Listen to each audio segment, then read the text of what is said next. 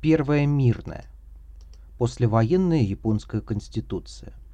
3 мая 1947 года вступила в силу новая послевоенная конституция Японии, текст которой был обнародован 3 ноября 1946 года. В отличие от первой японской конституции 1890 года, разработанной в правлении императора Мэйджи и подаренной народу правителям, новый основной закон страны признавал народ в качестве источника политической власти и лишал Тенно возможности влиять на принятие решений. Первая же статья новой Конституции определяет роль Тенно в качестве символа государства и единства народа. Для сравнения, первая статья Конституции Мэйджи, которая также была посвящена императору, включала его в единую и непрерывную линию божественных потомков, которые всегда будут управлять страной. В послевоенных реалиях сохранение статуса императора в неизменном виде не представлялось возможным. При этом перед оккупационными властями стояла непростая задача сохранить институт императорской власти, обращение к символической базе которого повышало степень управляемости общества – Роль символа, уготовленная для Тенно, решала эту проблему путем компромисса.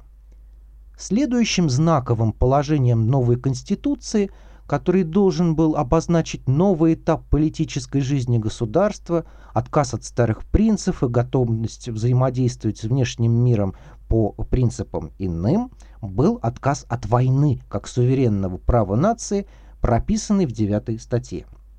Согласно ей, Япония также отказывается от создания сухопутных, морских и военно-воздушных сил и не признает за государством право участия в войнах.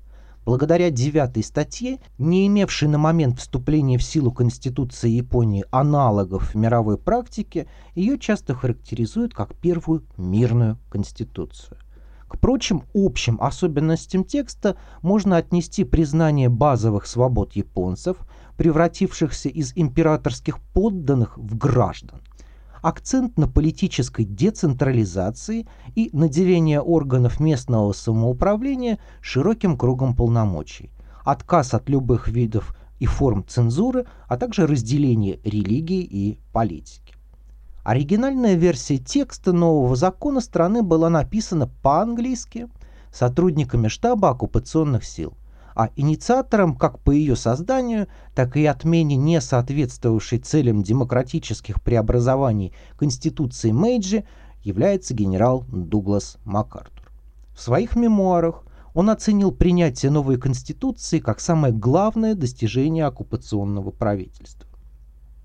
Чтобы Конституция не воспринималась в качестве навязанного извне чужеродного документа – она преподносилась как плод усилий японского правительства, и о работе Конституционного собрания, как в шутку называли себя сотрудники МакАртура, готовившие ее текст, широкой общественности ничего известно не было.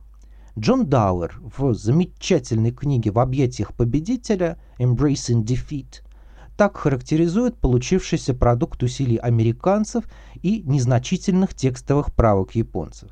Цитата. Ни одна из современных стран никогда не опиралась на более чуждую ей конституцию. Уникальный сплав монархизма, демократического идеализма и пацифизма. Несмотря на то, что она несла на себе отчетливый отпечаток воздействия со стороны победителей и шокировала консервативную японскую элиту, она очень точно и в примечательной форме отвечала национальным чаяниям мира и демократии – Э, книга Дауэр цитируется в переводе на русский, выполненный Фесюном. Консервативность японской политической элиты мешала ей адекватно оценивать сложившиеся обстоятельства и э, всерьез полагать, что им будет позволено самостоятельно заняться выработкой новых правовых основ функционирования государства, они даже себе позволяли. Ни ранний проект, разработкой которого занимался Коноэ Фумимаро, ни предложения Комитета по исследованию конституционных проблем во главе с правоведом Мацумото Джиоджи приняты не были. Японцы всеми силами пытались сохранить основные положения Конституции Мэйджи и ограничиться косметическими изменениями. Муцумото, например, до последнего момента полагал, что ни пересмотра, ни права к старой конституции не потребуется, и даже выдвинул меморандум, известный как «Четыре принципа Мацумото», в котором, в частности, провозгласил необходимость сохранения за императором высших политических полномочий, разве что заменив слова о священном характере его власти на что-то более нейтральное. Существовали также проекты Конституции, разработанные японскими политическими партиями и профессиональными ассоциациями.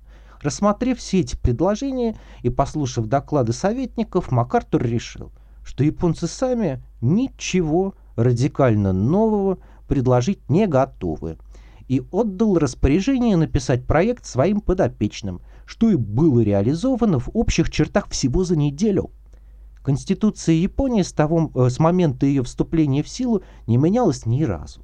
Однако довольно часто раздаются голоса за отмену или внесение поправок в мирную девятую статью, что приводит по большей части к негативной реакции со стороны населения.